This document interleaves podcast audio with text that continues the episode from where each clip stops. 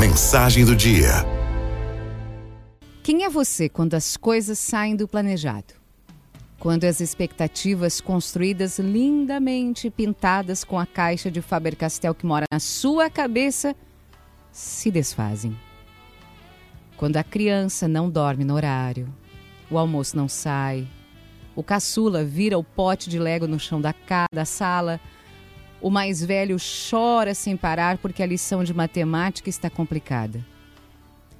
Quem é você quando a vida pede improviso, humor e dança, mas a mente responde com rigidez, controle e grito?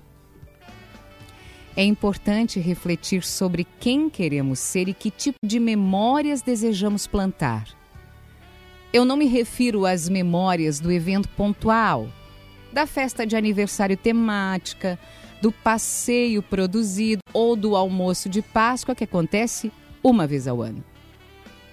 Me refiro às lembranças do cotidiano, da pia da cozinha sem funcionar, da bagunça no café da manhã que acontece de segunda a domingo, do voo que atrasou quatro horas, do tênis que esqueceu e agora vai ter que entrar na festinha da amiga descalça dos dias longos de verão sem tantos horários. A maternidade é difícil, isso é indiscutível. Mas ela também é um senhor catalisador de mudança. Porque construir a mãe que desejamos ser para os nossos pequenos é uma motivação como nenhuma outra na vida. E só quem tem um filho sabe da força que isso tem. Portanto, repito, é possível.